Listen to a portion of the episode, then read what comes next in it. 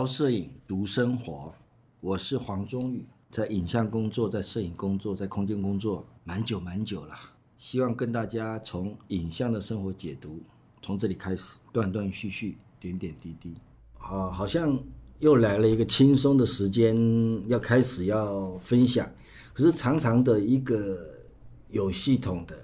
我喜欢沉淀思考的一个艺术工作者，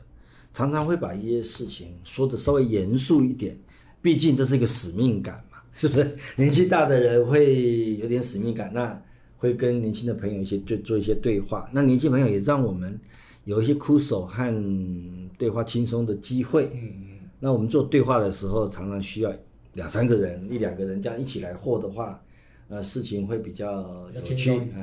就像上次上次上个礼拜提到的这个没交代，嗯，就没交代嘛，哈，为什么会从他开始启发这样子一个对话啊？找到这样一个摄影工作者，年轻啊，邻邻家的女孩，这都是很重要的一个元素。而且我们重新看这个东方和西方，毕竟摄影术是在西方发发明出来的。的上次提到的一八二三，一八二三事实上是十九世纪啦。嗯啊，十九世纪初，哎，有些朋友就提醒我啊，听了我们的录音之后啊，听了我们的这个节目之后，就提醒我，应该是十九世纪，而不是十八世纪。哦，十八、世纪就一七几年了啦，一七几几年。可是我们不是，我们是一八二三年开始有针孔相机的发明。那我们看到梅加代是已经二十世二十世纪二十一世纪的一个小女生了。那我们今天找到一个要跟大家分享的一个摄影师的画面。大家最熟悉的啦，一个中间有一个移民的老女人，一个妇女了，感觉上面她是一种集中营呐、啊，会联想到集中营，会联想到贫穷生活的这样一个移民妈妈，旁边有一个有两个小孩子背过头去，只看到他们的头发，这很有名的一张照片，移民的母亲啊，好，那这个他的摄影师的作者叫做呃多罗西。朗格啊，我们在维基百科上面会看得到啊，他是 Dorothea Lange，D O R O T H E A 啊，另外是 L A N G E，大家上维基百科可以看到他的整个的一些记录，已经是过去的人了啊，已经在天上了，在天堂了，不是像梅家代，就是邻家小女生啊。那我们从维基百科，大家都可以很方便的找到他的资资料。通常我们有这个机缘的时候，要看这个照片，或许会从维基百科先认识这个摄影师、摄影者是谁。对，没错。为什么跟大家分享？因为喜欢女性啦，哦、这个难免的男性嘛，对不对？是。然后再加上一些家里的姻缘，母亲是最伟大的啊！我的母亲五十九岁拜拜，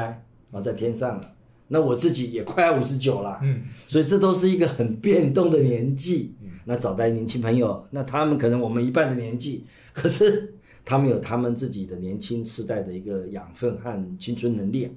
那我们提到了 Doris 朗朗格，看到朗格，他早期出生是在一八九五年到一九六五年的，那他是在我出生之后的两年之后过世的，几乎是二十世纪上个世纪的人。也就是摄影使用的年代，在传统古典的年代里面，使用传统摄影师摄摄影相机来记录影像的。那他的出生是在第二代的德国移民的家里面，所以这个欧洲文化对我来讲也是一个莫名的一种机缘。像以前提过，我自己本身在法国待了快十年了，那隔壁就是德国啊，那德法有百年战争呢。好，那两个完全不同的民，完全不同的民族性，养生出来的那个坚毅的毅力呀、啊，是不太一样的。我常常说啊，去法国待久的一些朋友们啊，不管做学习的啦，住在那里做生活的，不是心理有问题，就是生理有问题啊。抱歉了啦啊，各位留发的老朋友们，待得越久，问题越多了。我自己待了十年左右那个边缘，事实上的确是在那个交交接的这个状况里面来做。呃，挣扎的，嗯，好，继续待下去，或许又是另外一个生命的一种个性，嗯，所以一个生活环境会影响那个拍照背后的风格，这个一定的，嗯，所以我们说梅加代，上一集的梅加代，他在日本东京的一个乡下的郊区的都市里面成长，那我们来看看 Doris 朗格，他是在什么样的一个成长空间里面？小时候在德国的家庭，移民的家庭里面出生。那出生的时候呢，他十二岁的时候，爸爸就抛弃了他。那又是一个男性女性很很破碎的家庭，这样的一个成长的姻缘，那常常会让很多的精神分析师、心理分析师有做文章的机会，也给别人研究他的照片或者研究他自己的人生更有趣的一个比较价比较观念在。那另外一个是，这是心理层面的。啊，因为父亲不在，十二岁抛弃他，一定有很多家庭小时候童年记忆的影响。嗯。第二个是他七岁的时候就得了小儿麻痹症，导致他的右腿永久性的损伤，变成了跛子。有一次他说到这个跛子这件事情，他成就了我，指引了我，教导了我，帮助了我，也嘲笑了我。我从没有克服这件事，但我他从来没有克服这件事哦。也就是他永远的把这样一个身体的病痛、身体的缺憾放在他身里，但我感受了他的力量。那很显然的，当朗格他自述了这样子一个文字或跟人家对话的时候，就知道这个力量应该会在他创作的生命里面影响了什么他的意志力了。嗯，所以小儿麻痹再加上从小失护这样子的一一个一个过程里面，我想他的人生是跟创作结了缘了。我们常常说，哎，贝多芬耳朵不见了，他会变成有命运交响曲了，耳聋有最大的一个呃能量。那另外呢，如果说一个交通呃一个身体不不方便的，结果他在移民这个主题上面，甚至大家常常把他这个美对美国人这个记录拿来重新重新做对话，甚至申论或者是做学术研究。那我们再看看他事业上面跟摄影的关系到底有些什么样的一个有趣的。连接呢？朗格是在纽约的哥伦比亚大学摄影系毕业的，所以他是科班出身的。他受教于这个 Mr. White 这样的一个大师啊。那朗格在几家纽约的大型摄影工作室都当过学徒，那就是我我提到的这个科班的技术，在他的养成里面有什么样的一个养分，而且包括他很有名的摄影师那个 Arnold Janes。这样子一个在唐人街混啊，在呃旧金山混啊，常常拍一些社会名人的这样子一个摄影师的工作室里面，那他他的老板是这样子的人，也相对的影响了他拍照的一些风格和呃秋罗手路嘛，对不对？所以呢，他在一九一八年的时候，他就去了洛杉矶。我们看到美国西岸的洛杉矶和那个旧金山。事实上是美国加州，我们华人最多的去到那个地方的两个很重要的城市，这两个相隔几千里、几百里、几千里的一个城市，刚好在沿它的高速公路，呃，它的快速路刚好就沿着西岸的所有的海滨海。那你看到之后，他常常被提的滨海公路摄影，哦，他从旧金山跟很多工作室的一些前辈学习之后，又到洛杉矶，这样子一个呃。开车移动的过程，也就是成就了他公路摄影上面大师或者文献啊，这么多的摄影文献，很重要一个地理的缘故。嗯，那看到他，他在这里，他到洛杉矶以后，他开了一个很成功的肖像工作室，也就是拍一些在摄影棚里面的工作啊，要打光，学习打光啊，背景纸啦，要跟他对话，开了解他的心理状况，拍他的熟悉的面容。这整个的状况，我们可以理解到说。他的待过的摄影工作室的老板跟他之间的姻缘啊，还有他自己也努力自己做老板，开了摄影工作室。那肖像摄影很显然的就知道，肖像摄影能够有一些真实的费用啊。一般来讲，就像以前画那个在更早的一些画师画家，他们都画一些啊名人雅雅士啊，他们就比如有钱人家里的画像，嗯嗯，因为他们比较能够。付出一些比较好的佣金去请这些摄影工作者或者画师，所以这个也是很重要的，就是说他能够理解到经济这件事情对他的重要性，所以他开了一家成功的肖像工作室，然后他晚年都在 Berkeley 伯克里伯伯伯克莱的对面的街街上面，呃，就住在那里。为什么？因为他在呃三三十五岁那年离婚之后，又嫁了一个经济学家。他第一任的那个先生是二十五岁跟他结婚的，是一个很有名的画家。那个画家叫做 Dixon，Dixon 他的画风很多都是在画那些沙漠里面、绿洲里面的山啊，或者仙人掌啊，或者很晴朗白空上面的云。很显然的，跟刚才我提到的公路摄影啊，常常出去拍大自然呐、啊，在公路上面去取景，嗯、这样子跟他的第一任的老公一定有一定的一些情感上面的交交汇，才会有那样子画面和摄影风格的联系了。那到了后来，我刚才讲到跟 Dixon 呃，跟那个呃经济学家啊、叫做 Paul Taylor Taylor 结婚的时候，就是又有一段他真正进到他事业的这个。呃，影响就是经济的影响，因为他自己开工作室了，开肖像师工作室，然后很成功的又开始，因为那个时机点就注意到大萧条，美国的大萧条，去拍大萧条的景景色，然后也访问了很多没有职业的啦，或者无家可归的人，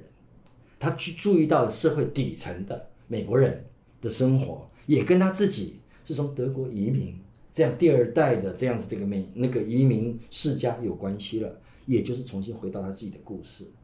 所以，我们不仅在看那一张最有名的这个移民的母亲的故事，再翻出这些啊，他有背后更深的一个观点，有他的作者跟这一张故事呈现出来的个风貌。那个母亲虽然是愁愁容满面哦，感觉跟。另外一张蒙娜丽莎的微笑，好，可以做对比的故事哦。蒙娜丽莎的微笑到底笑不笑？那是呃，我们说达文西背后的故事。对。可是兰格造出这一张移民的母亲是个女性，然后造出来可以跟她自己生命的整个我讲事业的过程跟摄影结缘的，跟他的身体又有另外一个不一样的故事，不一样的故事了。它可以交叉来看呢。所以也因为这样一个社会和政治。经济上面的连结，我们如果有机会看这张故事里面这两个小女生，呃，两个小朋友别过脸，这样子的一个决决定的瞬间，他就又不一样的呃感感动了，因为他应该跟这个主人，就是照片里面的主角有另外一层的，因为他有采访的这样经验的人，他是拿笔评价的，而且他的东西被很多劳动者因为。采访了劳动者，然后社会上面关注了这这群劳动者，他已经是一个前期的记者的身份了。文字和影像搭配出来，文字的力量会衍生一般的民众，在那个时代了啊，二十世纪，呃，等于说二十世纪末了，那个时代会引起大家的一个关注，文字和影像多般的呈都交交互性的呈现，所以他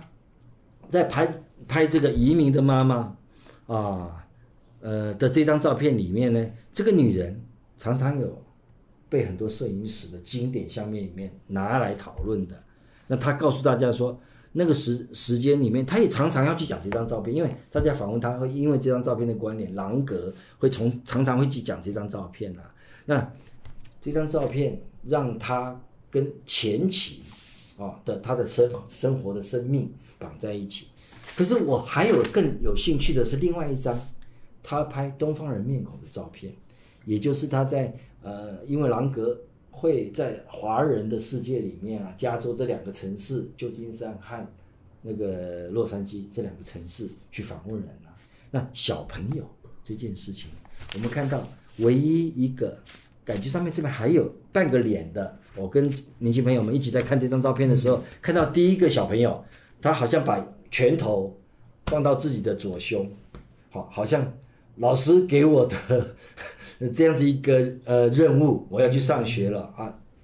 坚贞的、忠诚的，那个姿势，老师给的那个姿势，老师给我个使命啊，我能够来到学校里面是一个很光荣的使命啊啊！可是这个人是黑头发、黄皮肤，看样子是一个华人、华人圈子或者东方人的面孔，紧跟着就是一个西方人的面孔，又是东方人、东方呃东方人、东方人。最后一个好像是黑人的，嗯，感觉是一个多元族群的这样子一个小朋友在幼稚园里面的一个画面。那就像用兰格他自己说的，相机就是一位伟大的导师，你用的越多，就越能意识到视觉世界的无限可能。嗯嗯。当他把这张照片发表的时候，他已经深根深蒂固的知道是一个多元视角，期待。呈现多个种族在这里都是忠贞坚贞的来到美国了。嗯，好，可以用这样子一个事情去解读嘛？可是，当然，我们直观的看一张照片的时候，可能没有办法了解朗格呢。刚才我说的这些生平，对，那我们要如何看一张画面的时候，先试试看有没有画面里面的主角被摄者，嗯，如何看待摄影按快门这个人呢？嗯，他也是在最中间，这个小男孩在最中间。那我很有趣的，这个小男孩的面容是一个好像暂时停顿，是一个比较无奈，或者是比较讶异，嗯，啊，有一个中空的，嗯，这样这个感觉。那他的手又刚好在画面中间，那个稳定感，可是又是不安感，嗯，是最引起我最希望关心的。哦，那我们看到他们全部是直立的身身端端正直立的一个，呃，在这个画面里面安排。那直立就是一个垂直线条，当手部最简单的这个横线全部都看得到他的手掌的时候，再用一个横线条也是刚刚打直，就是横的线条跟直的交交出来，好像一个十字架。哦，对，有。那那个信仰的中心，也就是在这个解读里面，我们看到背后的能量。嗯，那那个东西是在照片之下的，我说 under table 的，是一个潜意识里面观画者按快门的时候，如果他能够。这个已经是他这照相摄影这个东西已经是兰格自己常常记录的一个工具。当你很熟悉的这个工具的时候，你所有在工具里面的被记录下来所有动作，那就可以看到这个潜意识里面，我们相机意识里面这个摄影者他的用心，嗯，他本身的信仰，那个已经是融合而一的。所以我常常要提，就是说，当你使用这些你的工具越纯熟的时候，它跟你就融为一体了。如果能够在融为一体这样子的一个观察里面，我们观察到这一张我我喜欢的、喜欢引引起我兴趣的这张照片，啊，里面我就可以解读，朗格在华人世界里面的确有他经常能够呃沟通啊、一起吃饭啊、一起交通的这样的一个机会，他能够了解到东方人的心，哦，更进一步的了解工作，因为他把他。无意识的时候摆在画面的中心，哦。那这是我直觉的感受到的。那去对应他的所有 Wiki 百科里面的一些线索，然后那当然会有一些需要考证啊，需要去呃用这个我我的看法里面继续去探究的这样子的一个研究研究心态，嗯，去说我看我说的对不对？嗯，可是这个是一个直觉的反射。就是我们如果说做创作的时候，在这个多元文化、多元文化种族里面的一个画面的时候，这常常是我解释的观点。如何去看到一个被摄者和拍摄者之间眼神交汇的时候，眼神交流，哎，眼神交流的时候留下来的景色。那被摄者到底用什么态度来面对这个拍摄者？嗯嗯嗯。那这个是我们检查。那当然，这个被摄者的小朋友看样子，是上顶多上个上个幼稚园大班、小大班这样子一个年纪而已，四五岁、五六岁。懵懵懂懂，可是我们回到那个年纪的小朋友的那个脑袋里面的时候，我觉得他应该就懵懵懂懂知道大人的社会了。哦，okay. 所以如何去看到社会化的行为，就这个小男生跟其他四个小女生之间的关联，也是引起我关心这张照片的一个，呃，那个重点啊。事实上，如果说像现在的韩国人发达了，日本人发达，我说不定觉得他又是。韩国人或日本人，当那个时代，十九世纪、二十世纪的时候，华人在加州的确是占了大多数。嗯，所以排除那样子的一个思考，排我们去追溯吧，应该可以建立是他直觉是跟华人有关、有直接关系的。那刚才我说的这些，就是有一张画面能够让我们耐人寻味的去追溯自己的思考到底对或不对，嗯，了解那一个时代的时空。然后去找那个时代时空，借着维基百科的索引，我们去让自己的知识库更多元啊，有一个印证的，随时印证自己的一个情心态。就像我刚才提的啊，刚开始我就说，还有朋友关心我们十八世纪、十九世纪是个摄影 到底是什么时候发明，一直在检讨自己的这样子一个一个思考，是我自己看照片的一个心情啊，啊，这个解读的心情。那有人的元素在里面。当然是吸引我最重要因素。那回到刚才，为什么狼哥吸引我？因为他在肖像摄影工作法这个领那那个领域里面是他的他的摄影事业的开端。开端。Okay. 哦，那也是他的专业，嗯、因为毕竟在这里面有非常那个时代不是像我们用手机拍摄啦，嗯，对，对不对？不手机拍摄就很很容易啦，就像我们今天坐在我旁边一直跟我分享的这个这个呃年轻朋友啦，您的愿意跟大家分享你的名字吗？我叫阿角，对，啊、阿角，啊，那阿角。哎，大家讲阿角，你用什么样拍摄呢？我都用用，现在还是用手机比较多了，比较方便。对嘛？手机方便。那、啊、你手机都不用快门，注意它快门光圈，完全不需要自动化。所以啊，那至少景深这个事情你是对景深有的有在思考了，前景深跟后景深这种概念。对对，那景深事实上在刚才讲的肖像摄影的一个过程里面，景深就是大家我上次提过的艺术化啊，或者是模糊化的一个技术手段。那现在手机上面都能够做得到。对，没错。哦，那可是镜头本身，长镜头、短镜头，那十二十世纪初、十九世纪末的时候，就广角镜头啊发明出来啦。那我们普通人的呃视角可能二十三度正常视角，嗯，那更广啊，可能就更大了，就叫广角了啊。再再往里面二十三度缩一点，你可能长长镜头了，就是小了一点视角。当然，这里面的那个，因为要集中你的视角。到那个地方，那它的景深就会模糊一点，就景深短一点。这种种的东西都可以看到。所以我们看到到底那个时代啊、呃，那个我们说的移民的母亲这张照片的时候，背景是都模糊掉的。OK，它虽然跟帐篷啊，或者它背后的这个这个被拍摄地点那么的呃近，可是那它都模糊掉了。嗯，那我们现在用手机不一定能够用处理成这样子的一个景。景象啊，所以以前在拍摄这样子的一个呃胶卷时代的照片的时候，那他要先思考，对对，先思考，而且要理解说什么样的一个长镜头或者短广角镜头有什么样的景深，这个都是我们以前思考的。那导视光圈这件事情蛮有趣的，嗯，那在摄影史上面也有很多光圈探讨光圈，小光圈、大光圈，为什么？因为他们希望景深越长越好，对，拍整个的大自然的风景，嗯，那。有空我们会再继续介绍一下这些呃经典的摄影史上面用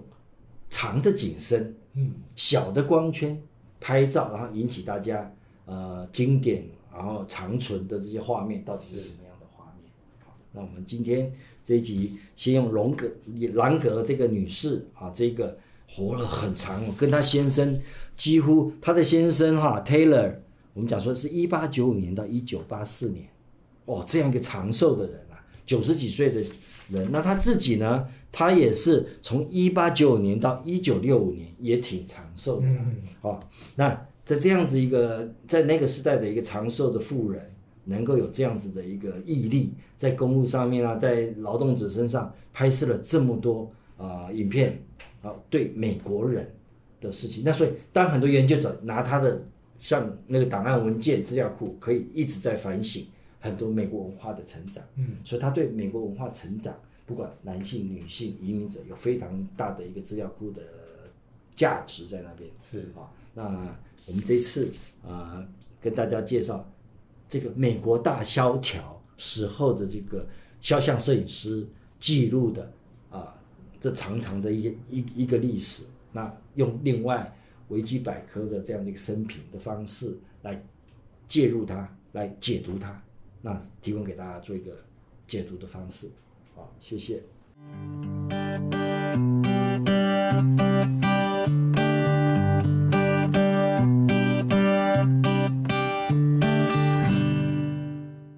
数位说书、影像阅读，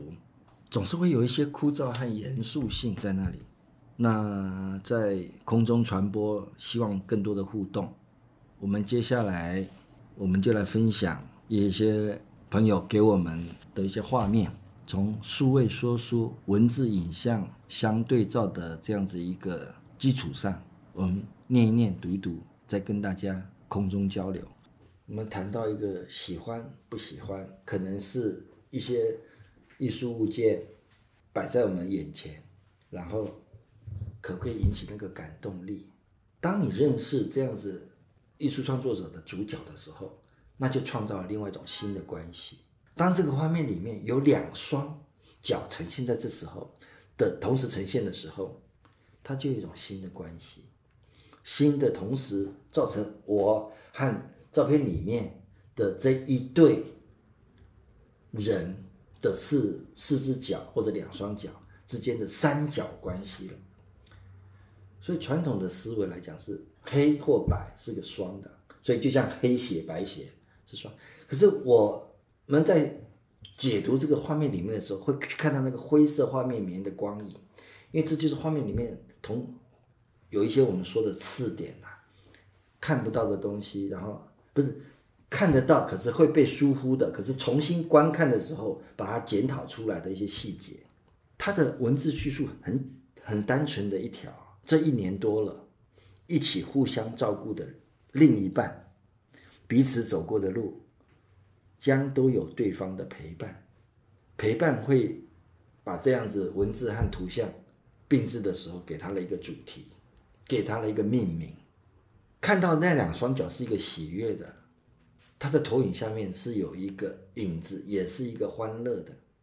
他的影子折射出来的光影，也是一个亮丽的。那他拍照背后的那个人，也现在取代了是一个观看。所以这三角关系就在这里：观看者、被拍摄的人，还有拍摄的人，这三个观看者、拍摄的人和被拍摄的人，就是一个三角关系。当我们阅读一个文字和影像的时候，先抽离出来，再走到画面里面去，这可能是一个我们观看经验里面对我自我的一个要求。因为当这双这双鞋。两两两只脚的这个画面呈现出来的时候，他的创作已经完成了。他交给被观看的人再重新观看他，这个是已经时间上面的同时发生的在场的时间已经不一样了。所以追寻追寻着这个观看的时间性来重新观看这双脚的时候，必须容纳得了这个陪伴的文字陪伴在它下面去解读。这样子的一个画面的上下，我们看到这只脚是从上面往下长的，下面是净空的，而且下面的光影的布局是更延伸的。那这些延伸的陪伴都可以让我们有更多的想象，在更多的想象里面，鞋带是很严谨的去把它理出来的。这些所有的细节是可以一步一步的往深里面看。那这就是我们在观看的。这个观看者的角色里面有更多思考的可能。